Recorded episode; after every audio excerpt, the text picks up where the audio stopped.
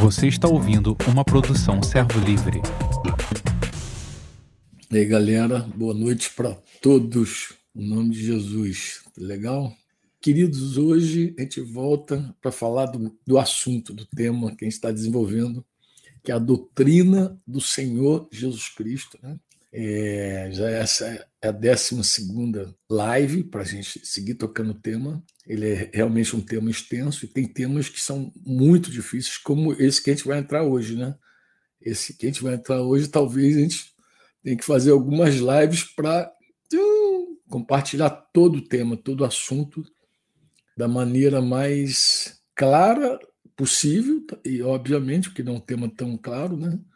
E também de uma forma assim mais bíblica possível, mais dentro da palavra possível, né? Porque todo tema polêmico é isso. Uma, existe já uma tensão natural quando o tema é polêmico, né? E hoje nós chegamos no assunto de Mateus 5, versículo 30 e versículo 32, né? De Mateus, né? Esse Mateus 5, esse tema, né? O ensino a respeito do divórcio, né?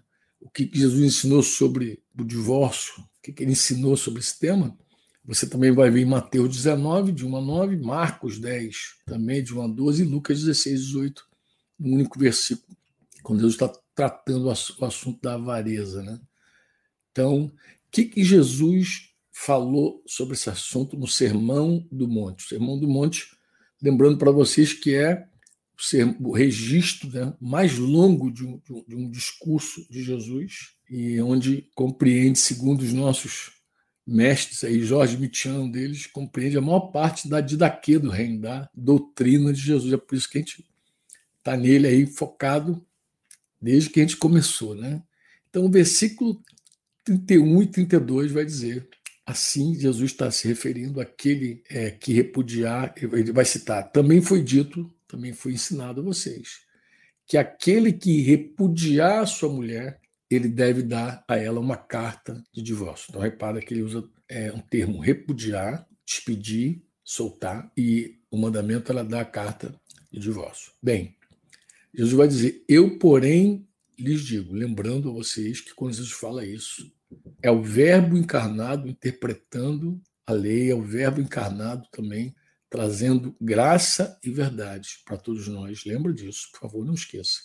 Quem repudiar sua mulher, disse Jesus, exceto em casos, em um caso só, tem um plural, em um caso só, de relações sexuais ilícitas, ele expõe, o homem expõe essa mulher se tornar adúltera. Você a expõe a se tornar adúltera. E aquele que casar com essa mulher repudiada comete adultério.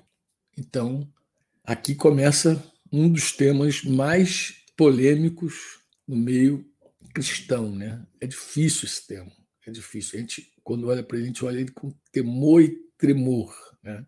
Mas eu preciso dizer para você, talvez você que conectou aí para ter esse momento de, de reflexão, de, de estudo da palavra, talvez você não tenha considerado o seguinte: é que nós não, não devemos, né, poder, poder pode tudo, não devemos entrar no tema do divórcio, discutir sobre o divórcio, um tema tão polêmico, sem antes considerar o casamento, compreender de fato o que é, é um casamento. Né? É muito estranho quando alguém quer estudar sobre o divórcio. Né? É o mesmo legislar sobre o divórcio. Tem que estuda, já quer tomar decisões de sair legislando e tal. É muito estranho é, quando você quer estudar, quer legislar sobre esse assunto e não compreende claramente que é um casamento. Né? E, é, e é fundamental, por quê? Porque o casamento ele precede, né? o casamento ele precede o divórcio. Né? Ele vem antes do divórcio. Divórcio está relacionado ao casamento. Então não dá para se estudar sobre o divórcio sem primeiro definir claramente, sem primeiro a gente compreender claramente o que, que é um casamento. Né? Parece que muita gente entende sobre o tema, tem gente que pensa, ah, eu, sobre casamento eu entendo tudo. De vez quando a gente está conversando com alguém e percebe que a pessoa não entendeu ainda o que, que é o casamento. Né? Muitos anos, muitos anos que a gente bate esse tema, né? esse tema do divórcio nos confronta com profundidade. Né? E eu tenho assim uma plena certeza que esse é um dos temas mais polêmicos e delicados que a gente trata no meio da igreja. E eu me atrevo a dizer o seguinte, que todo aquele, todo aquele, me referindo principalmente aos pastores e líderes, tá? Todo aquele que deseja levar a sério o mandamento do Senhor, a doutrina de Jesus, ele vai é, tratar esse tema é, e vai descobrir que esse tema não é um tema fácil. Eu lamento muito, é lamentável que a gente vê alguns líderes que não consideram esse tema nem importante é importante. Não estão atentos nem aos problemas de divórcio no meio da igreja. Quer dizer, não considera importante no que tange à sociedade, ao mundo, mas não está atento nem aos casos no meio da igreja. Então, ele, ele não, não leva, não tem peso, ele não considera, não pesa a forma como Jesus tratou esse tema, né?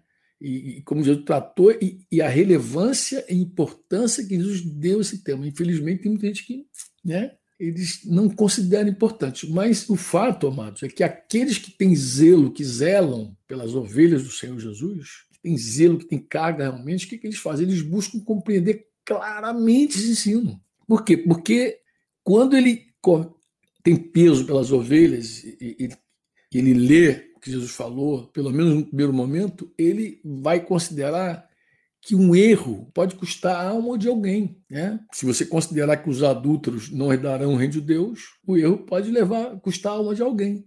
Mas também um outro erro, por outro lado, pode destruir uma família. Né? Claro que a perda de uma alma é muito mais preciosa até do que a, família, mas a gente não quer nem destruir a alma eternamente e a gente não quer também romper, destruir uma família, ainda que seja temporal. A gente não quer, a gente não quer porque isso a gente não sabe quais os impactos que isso vai gerar na vida de alguém, né? O, a gente sabe que o bom senso ele escolhe a vida eterna ao lado do Senhor, mas a gente sabe também que muitas circunstâncias terrenas podem, de alguma forma, é, destruir alguém, a fé de alguém, entendeu? Quebrantar alguém. Então esse tema é um tema difícil, muito difícil. É, esse, esse, esse livro aqui, ó, tá vendo aí? Esse livro aqui é a primeira edição, a primeira edição de um, de, de um livro chamado Casamento e Moralidade Sexual e Divórcio. Meu querido Anderson Paes é, somou aqui comigo para a gente escrever esse livro junto, mas a primeira edição dele, que é essa que está na minha mão aqui, ela surgiu a partir de algumas aulas que a gente ministrou num treinamento para líderes aqui da igreja em Curitiba, que, treinamento que chama de CTL. E quando nós iniciamos as aulas né, falando sobre a obra de fazer discípulos, aí chegou uma hora que a gente precisou estudar a doutrina de Jesus. Né? E aí entramos no Sermão do Monte e lá foi inevitável, como agora, foi inevitável tocar no tema do divórcio e novo casamento. Porque chegou a hora de explorar, de expor Mateus 5, né? 5. E quando a gente pega lá do 17 diante, que nem eu vim fazendo com vocês, aí não tem jeito, né? Aí vamos bater em algum lugar. É, depois que a gente publicou esse livro, esse livro, essa primeira edição, essa primeira edição desse livro aqui, ela, ela foi submetida ao encontro de pastores que nós promovemos lá em Cabo Frio, na cidade do Rio de Janeiro, na região dos Lagos, lá em novembro de 2016. E ali, o que, que a gente fez? A gente colheu opiniões, recebemos sugestões, então, aí nós fizemos um segundo trabalho, uma nova edição. Tá bom, amados? Estou dizendo isso para dizer o seguinte: é, tudo que eu vou falar aqui, de uma certa forma, está documentado, está registrado. Embora estou com uma carga assim no meu coração que talvez é, agregue alguma coisa que não está nesse livro, mas é, a princípio vou procurar ser fiel a tudo que nós colocamos no livro. Então, voltando ao assunto inicial, é o seguinte: quando questionado, quando Jesus foi questionado sobre o tema do divórcio, quando Jesus foi questionado sobre o tema do divórcio, Aqui, Mateus, ele não está sendo questionado aqui Mateus 5, tá, Marcos? Mas em Mateus 19, de 3 a 9, aí ele foi questionado. Marcos também, ele foi questionado. Marcos 10 também, 2 a 9 também, ele foi questionado, tá? Mas quando Jesus foi questionado, ele falou sobre o casamento. na criação, como foi, como é o casamento, como que Deus tinha no coração com relação ao casamento. Né? Então, isso deixa claro para nós, isso nos revela que nós não devemos falar sobre o tema divórcio sem primeiro compreender de fato o que é casamento. Né? E Jesus, de forma muito simples e muito clara, ele falou que falou dessa instituição que a gente chama de casamento. Né? Fala da sua. Se você pegar Mateus 10, versículo 6, ele vai dizer que, Mateus 10, que desde o princípio da criação, Deus os fez homem e mulher. Então, Jesus ele, ele, ele, responde aos fariseus, mas ele já vem batendo essa coisa da, dessa instituição chamada casamento. Né?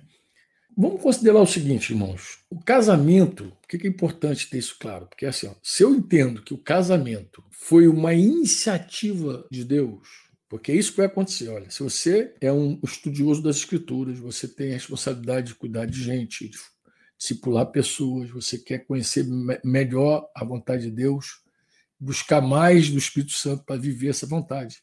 Se você se aplicar a estudar, você vai descobrir uma, algumas verdades sobre o casamento. Né? Você vai descobrir, por exemplo, que o casamento foi uma iniciativa de Deus Pai. Deus que, Deus que, ele que percebeu que não era bom que o homem estivesse só. Né? E por isso ele deu uma, um presente para esse homem. Né? Ele presenteou o homem. Ele presenteou o homem.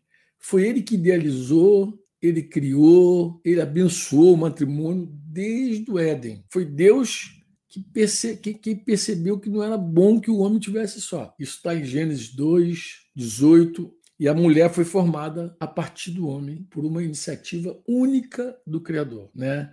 A participação do homem foi ainda que involuntária, porque não foi nem voluntária, né? foi uma costela que foi removida dele mas não foi uma coisa nem voluntária, ele estava inconsciente. Né? Toda, toda iniciativa foi do nosso Pai. Né? O, homem, o homem nem sequer fez um pedido, uma oração a Deus: Ah, Senhor, me dá uma esposa. Não houve. Né? Então, é, mesmo não tendo pedido a Deus uma esposa, né? quando ele a viu, não teve nenhuma dúvida de que ela havia saído dele. Não apenas isso, ele fez uma exclamação de que estava muito admirado e feliz com o presente dele. Né? A mulher não era como uma das fêmeas dos animais às quais ele, ele dava o nome.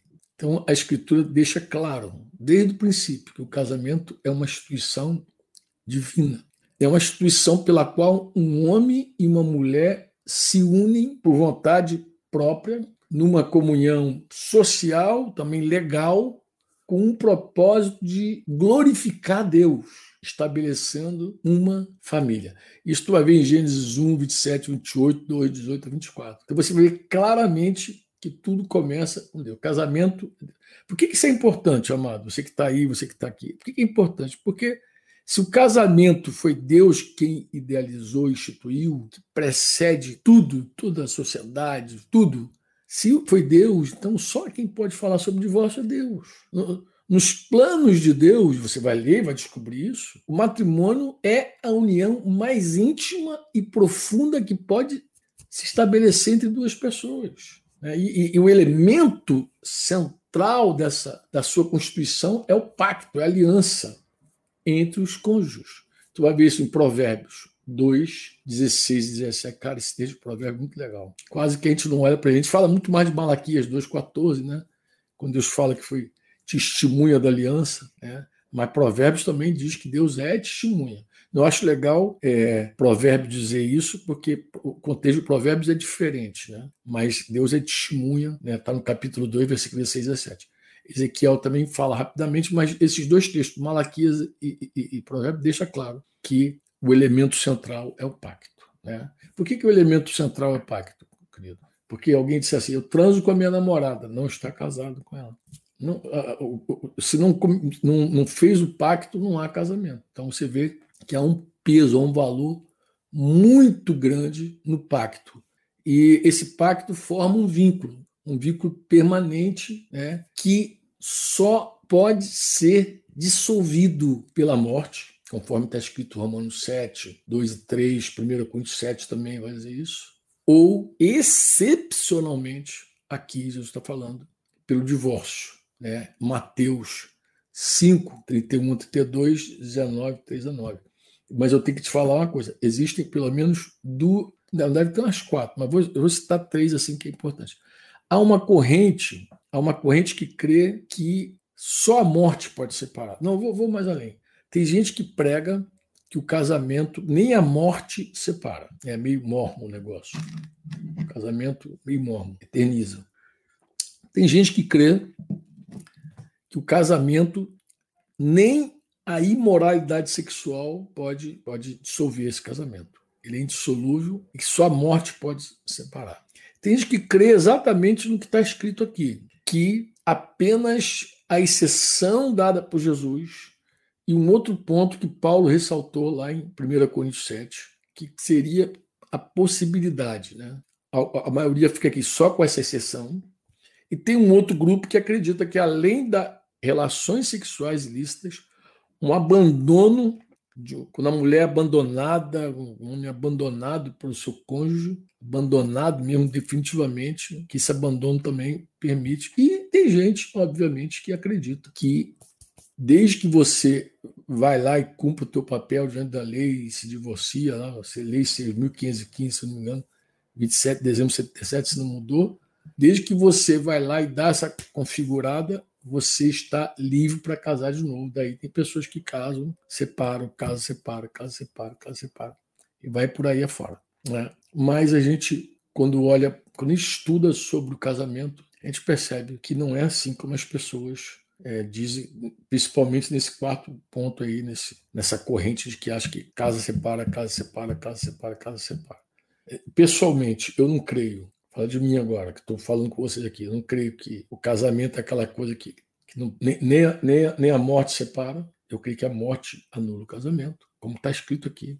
E creio também que a exceção dada por Jesus, ele também permite o divórcio. Nesses dois casos que eu creio, a princípio. Né? E um outro caso que eu considero, obviamente, é quando o incrédulo, por causa da fé da pessoa, ele, ele próprio toma a iniciativa, mas aí a gente vai no decorrer aqui. Vou explicar por que eu creio assim. Eu, tô falando, eu já estou me posicionando, mas eu sei que a maioria é, que me ouve aí pode estar no, no, outro, no outro lado. Aí. Pode, pode ser que você seja daquele que casou separou, divorciou, casou, divorciou, casou, divorciou. Talvez você seja aquela outra pessoa que não acredita que não há nenhuma possibilidade, mas eu vou falar aqui da forma que eu creio e por que, que eu creio como eu creio, né? que também a maioria dos irmãos, meu vínculo pessoal, creio da mesma forma. Então, eu vou procurar aqui expor né, as correntes, mas eu vou me posicionar também porque que eu creio como eu creio, tá bom?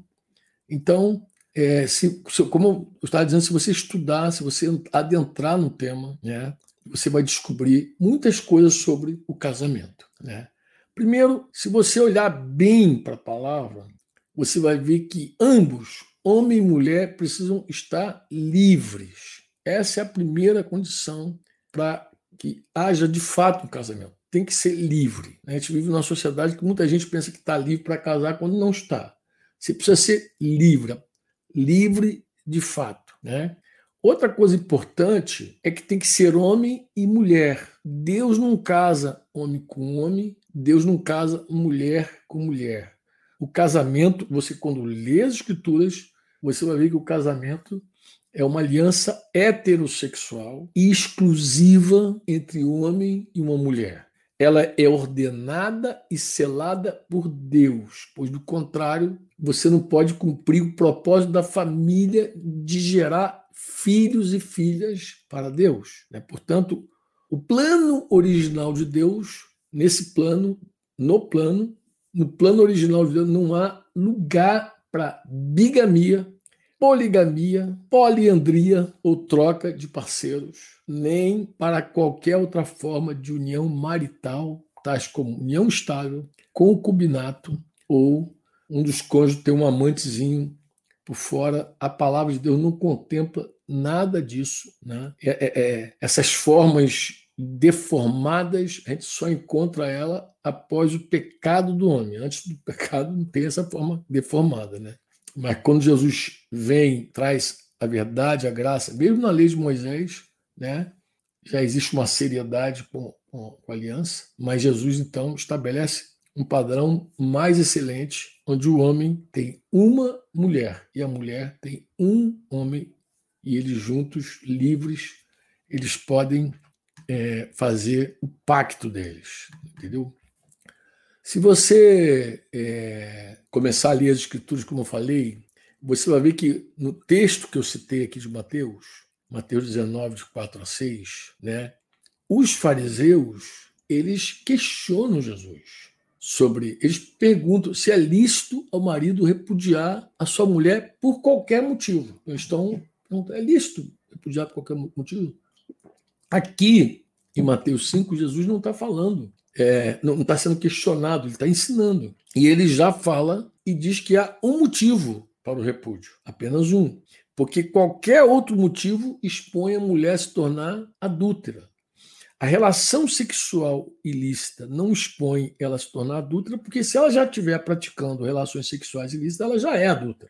Então você não vai expor uma mulher a uma situação onde ela já se encontra. Outra coisa importante também é o seguinte: você vai ver que a maior parte das instruções se refere ao homem com relação à sua mulher, e não o contrário. A gente vai ver por que, que é assim, tá? Mas eu quero tocar no assunto aqui casamento. Casamento. É, é, como a intenção dos fariseus era testar Jesus, era provar Jesus, né? eles fizeram essa pergunta altamente capciosa, maldosa, mas Jesus vai responder fazendo também a eles é uma, é, é uma declaração dizendo vocês não têm deslido uma pergunta, mas afirmando, né?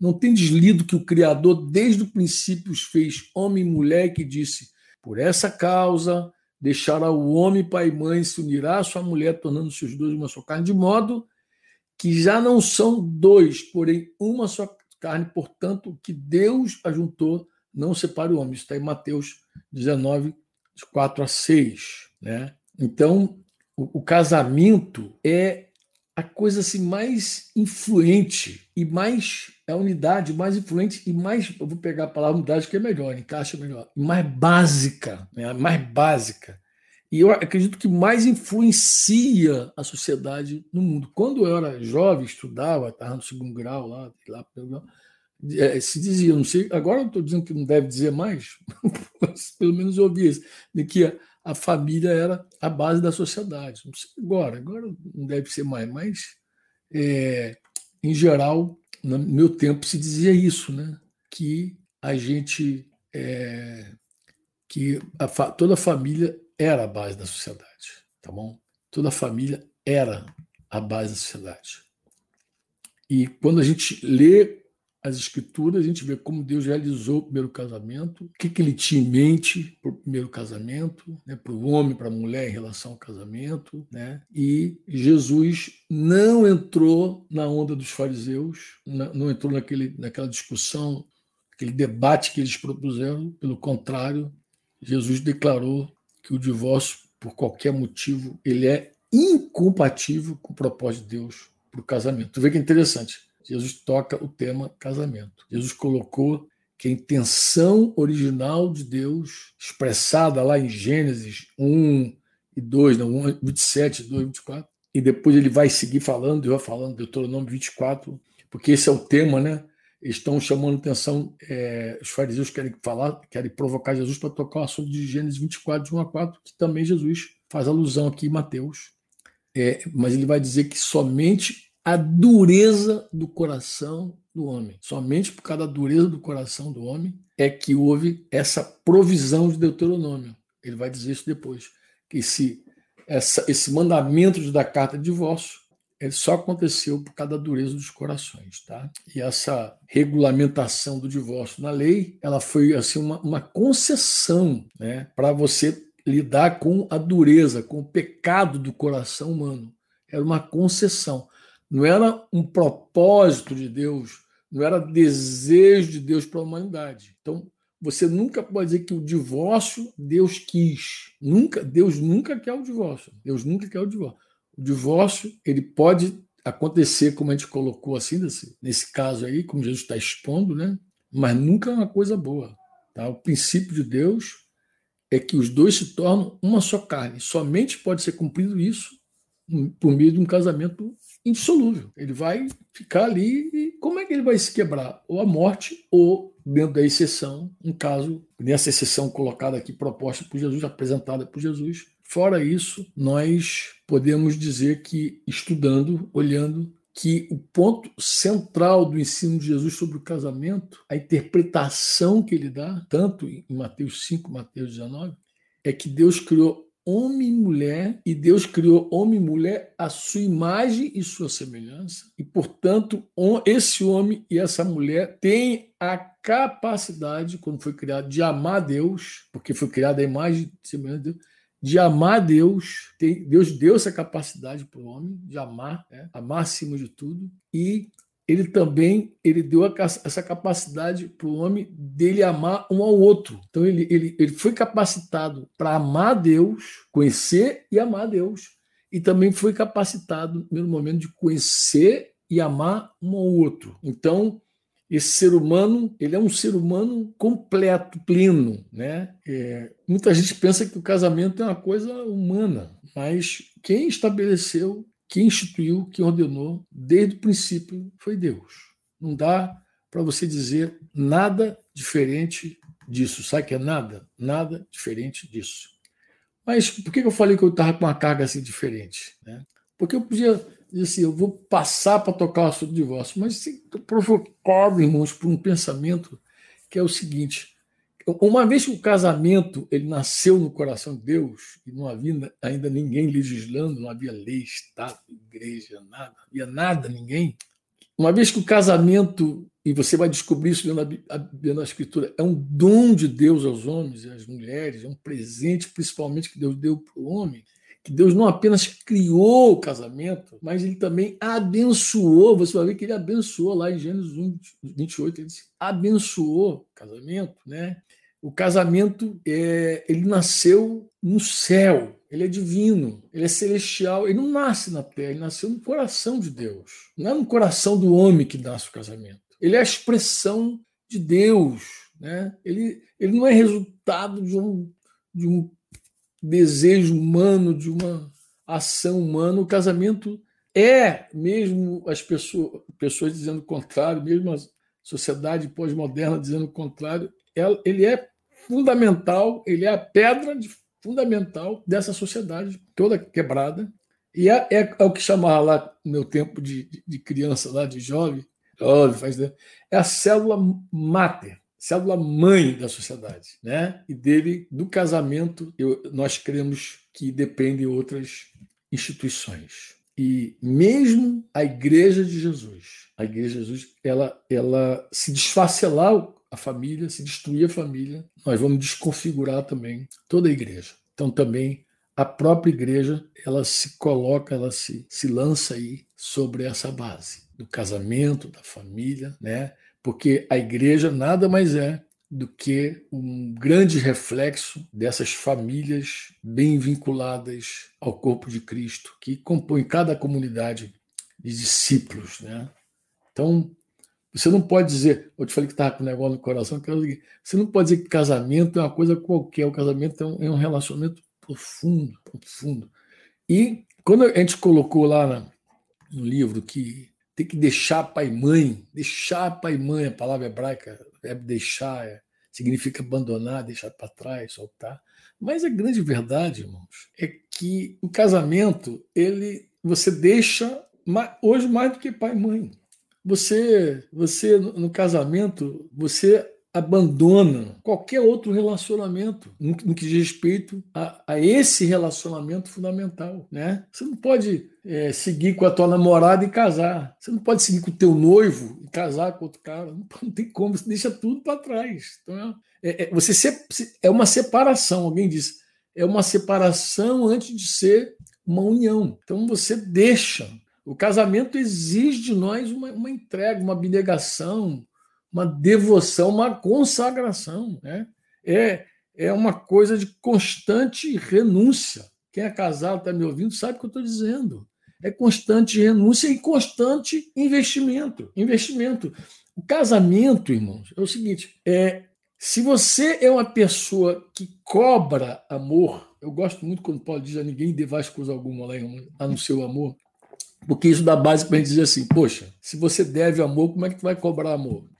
Ele diz a ninguém devais coisa alguma no seu amor. No fundo, a gente deve amor para todos. Fundamentalmente no casamento, né? Mas se eu devo amor, por que, que eu vou cobrar amor? Se eu devo amor. Então, uma das coisas pesadas e difíceis no casamento é essa coisa de cobrar amor. Mas casamento é, é investimento. Se você. Eu gosto dessa analogia. Também alguém disse isso em algum momento. Que casamento é como uma, uma conta corrente. Como, quem saca mais do que deposita vai falir, né? Vai falir. Quem, quem saca, que só quer tirar do casamento, não quer depositar no casamento, né?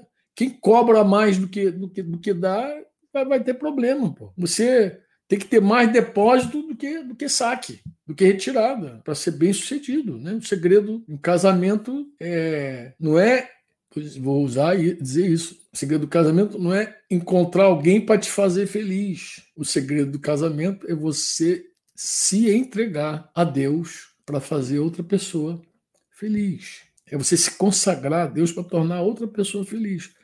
Mais do que ter um marido é ser uma esposa. Mais do que ter uma esposa é, é ser um marido. Então isso é um segredo mesmo. Se você pensar em ter, em consumir, em tirar, em gastar teu cônjuge, você está muito perto de destruir o teu casamento, entendeu? O, o casamento é, pode ser a antessala do céu, mas também pode ser o porão do inferno. Né? Pode ser um lugar bom, oxigenado, uh, né? aquele, aquele ar puro, mas também pode ser um ar pesado, como se você tivesse dentro de uma prisão sofrendo de claustrofobia. O casamento ele pode ser aquele, aquele amparo, aquele abrigo, aquela, né? Mas também pode ser um, uma arena UFC, pode ser um lugar de, de contendas intermináveis, discussões sem fundamento, que até agora a gente vê isso mais do que nunca, parece que as pessoas estão discutindo coisa à toa. Eu tenho visto assim, brigas de casais que começa com coisa nenhuma e termina com um negócio doido. Às vezes é uma briga sem fundamento nenhum, negócio sem pé, sem cabeça. Né? E, e muita gente é, diz que o amor acabou. diz que o amor acabou sobre casamento é muito interessante isso. Porque casamento. Eu, eu, eu, conto essa história, né? De vez em quando eu conto essa história, né? Eu falo essa história de vez em quando. Porque as pessoas dizem que o amor acabou, mas na verdade é, o amor não, não acaba, o amor é Deus. O amor é Deus, o amor não acaba. O verdadeiro amor é Deus. Deus é amor e ele derrama amor nos nossos corações pelo Espírito Santo. Romanos 5,5. O que pode acontecer é a gente apagar o espírito dentro de nós.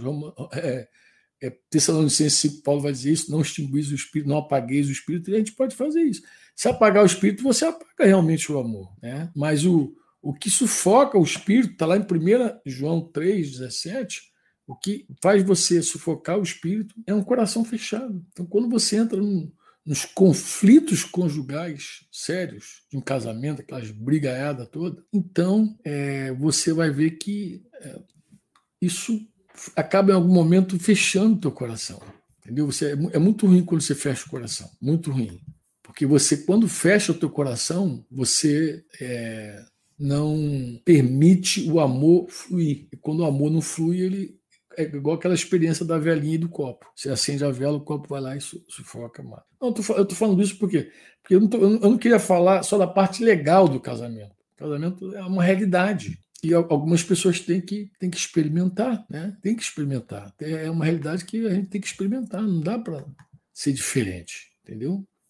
Tem gente que não compreendeu essa verdade ainda. Mas outra coisa do, do casamento que a gente também toca acho que já falei isso aqui, mas vou repetir, é que ele é monogâmico. Né? É o padrão de Deus para o casamento. Né? Deus não criou duas mulheres para um homem, nem dois homens para uma mulher, ele criou um homem e criou uma mulher e ponto. É assim que, quando Jesus fala da criação, a gente tem que olhar para tudo isso aí, entendeu? Então, é, não, não há espaço para poligamia, poliandria, né? uma mulher com vários homens. Né? Poligamia é um homem com várias mulheres, poliandria é uma mulher com vários homens. Então, tudo isso aí está fora do padrão de Deus para o casamento. Né? E não há espaço para outro casamento. Os casamentos homossexuais também não tem. espaço, tudo isso aí está frontalmente contrário à palavra e à vontade de Deus. Não importa se os psicólogos, lá, os ativistas aí sociais, sei lá, então os próprios juristas, os caras que estão legislando aí também, os políticos aí, não importa se eles dizem o contrário. Se eles falar qualquer coisa contrária, não importa. Entendeu? Por quê? Porque o propósito de Deus para a raça humana não muda. Quando o homem aqui começa a demandar, querer fazer, não muda, entendeu? E no que diz respeito ao casamento, sempre foi e sempre será a monogamia. Mesmo na lei de Moisés, lá quando Salomão ter, chegou a ter mil mulheres, 700 esposas, 300 concubinas, isso não era a vontade clara de Deus. Foi o que Jesus respondeu lá em Mateus 19. Não tem deslido que o Criador desde o princípio fez homem e mulher, homem e mulher. Por essa causa deixará o homem seu pai e sua mãe, se unirá a sua mulher e tornar-se os dois uma sua carne. De modo que já não são mais, dois, porém uma só carne. Está falando três, não são quatro, é, dois te torna um. Portanto, o que Deus ajuntou, não separe o homem. Né? Casamento é um pacto. Casamento é um pacto. Eu falei aqui que eu gosto muito de Provérbio 2, 16 17. Não sei se o Digão colocou alguma aí, mas eu, a, a, que hoje o Yuri não está aí, mas é o Rodrigo que está aí. A, o Provérbio 2, 16 17 vai dizer que a sabedoria livrará o homem. Filho, meu filho, a sabedoria verdadeira vai te livrar da mulher imoral, das palavras sedutoras da mulher promíscua, né? Aí ele vai dizer sobre essa mulher promíscua, ela abandona o marido o companheiro de sua juventude e ignora a aliança que fez diante de Deus. Você vê que é um pacto, não apenas um pacto, mas é um pacto feito diante de Deus. É o que você falou e Deus testemunhou. Isso é casamento. Casamento, falei no casamento do Flecha da Tita agora recente, é, é, é quando Deus dá um presente para um homem. Tem dois textos de provérbio para isso, citei Provérbios 18, 22, dizendo que o que acha a esposa, acha o bem e alcançou a benevolência do Senhor. Falei isso para ele. Citei Provérbios 19, 14, porque eu falei: a casa o pai pode dar, os bens vêm como herança dos pais, mas do Senhor a esposa prudente. Eu poderia ter agregado para o Flecha lá, naquele dia, Provérbios 31, 10, que diz: mulher virtuosa quem achará o seu valor muito excede o de, o de finas joias? Então, se eu citasse para ele, estava muito bem citado, eu ia dizer para ele, cara, essa é a intenção de dizer, é um presente de Deus e não tem dinheiro nenhum que se compare. Então, é uma bênção. Vou, vou, vou ratificar aqui o que eu falei, tá? Porque é assim: o casamento é santo, o casamento é uma ordenança do Senhor para construir uma família sob a bênção dele, né? Ele é uma, é uma bênção. O sexo no casamento é também fonte de grande bênção, né? Sexo no casamento, ele foi instituído por Deus para unir marido, homem e mulher, serão ambos uma só carne. Tu vai ver isso tudo nos ensinos da, da Escritura. O sexo vai dizer que é para dar prazer, né? Para dar prazer para o casal e sexo para procriar, para seguir é, multiplicando, né? Multiplicando. E claro, eu acho que desse tema, acho que o mais polêmico de todos é o prazer sexual. A maioria não duvida que o sexo une o casamento, né? Na, na aliança, após o pacto, após o pacto, antes do pacto só já era pecado, mas após o pacto ele une o casamento. Tem gente que acha que o sexo é só para procriar, mas isso é um grande equívoco também, não é só procriar a Bíblia vai dizer que né, tem vários textos que falam sobre isso, né? É, provérbios que eu citei aqui também vai dizer que bebe da tua própria cisterna, das correntes do teu poço, né? Ele vai dizer assim, poxa, você vai derramar aí fora das suas fontes, pelas praças de ribeiro. E no final, ele vai dizer assim, sacia-te, é, falando para o filho dele, os, os seus seios em todo tempo, embriaga-te sempre nas tuas carícias. Né? Então tem carinho, tem carícias. Né? Por que, filho meu, andarias cego pela estranha? O casamento ele deve ser indissolúvel. E aqui gastei você hoje falando sobre casamento, mas eu precisava falar isso sobre casamento. Talvez até falasse mais, mais coisas sobre o casamento. Porque quando você olha para o casamento quando você olha e compreende o casamento, aí você vê o seguinte: tu vai descobrir que o divórcio é uma coisa horrenda aos olhos de Deus. Triste, triste, triste. Ó, não há divórcio sem sofrimento, sem dor, sem trauma, sem ferida. Não há divórcio sem vítimas. Não há, amado. O, se os dois são uma só carne, você imagina, você cola dois e depois quer rasgar os dois, quer rasgar, tu cola aqui, mas tu cola e quer rasgar, quer rasgar. É impossível você romper dois que estão unidos, que se tornou uma, uma só carne, sem produzir, sem causar um sofrimento absurdo. Eu sei que a gente está num mundo muito louco. Todo mundo faz apologia ao divórcio nos dias de hoje, né? Só, cara, se não der certo, divorcia e tal. Mas Deus não mudou os princípios dele. E nunca, jamais mudarão. Né? Eu, como eu falei, eu acredito que só uma condição, que é a infidelidade, que é a vida promíscua, lá de Mateus 19, 9 e agora Mateus 5, que eu citei aqui no início. Há alguns que creem também que quando o cônjuge é abandonado, lá de 1 Coríntios 7, nesse caso, pode legitimar um divórcio, pode quebrar o pacto, né? cancelar o pacto conjugal. Mas Jesus ele diz que o marido e a mulher não são mais dois, mas se tornaram uma só carne aos olhos de Deus. E Jesus, ele, Jesus fala isso, que Deus juntou, não separe o homem. E se você crê nisso, você vai ver que o divórcio não é só uma coisa que nos violenta. O divórcio também é uma rebelião contra Deus e contra a lei de Deus, a vontade de Deus. O casamento, por sua vez, que sustenta essa família, ele além de ser essa, essa rocha, essa pedra, essa coisa que segura a sociedade, ele também, como eu falei, ele abençoa a igreja. Né? Eu estou assim, convencido de que o relacionamento entre marido e mulher, esse relacionamento, ele é um relacionamento que talvez seja o mais importante. Verdade, porque teus filhos crescem e casam e vão embora. Esse relacionamento de filhos com os pais, ele, ele de uma certa forma, ele é temporário.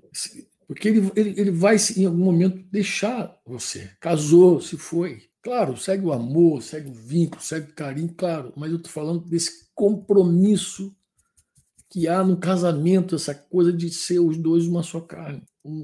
Quando você casa, quando você busca casar, você não está buscando uma, uma satisfação, uma autorrealização das tuas emoções. Nem você está querendo ser, atender o teu físico, né, ter prazer sexual. E, e, nem essa coisa de, de gerar filhos, porque o, o, o, casamento ele transcende tudo isso aí. Pode ter certeza que eu estou te falando, porque casamento inclui esse cuidado, essa proteção que um tem com o outro, esse sustento que não é somente um tema de ordem material, entendeu? E claro, o, essa família, esse casamento permite você é, é, é, dar seguimento, dar, encaminhar tua descendência, educar, influenciar. É muito, é muita bênção, é muita bênção. Eu, se Deus quiser, eu completo agora em dezembro, se Deus quiser mesmo, 38 anos de casado. Eu posso dizer que cada ano, cada dia é um milagre de Deus. Se manter casado é um milagre, é uma bênção, entendeu?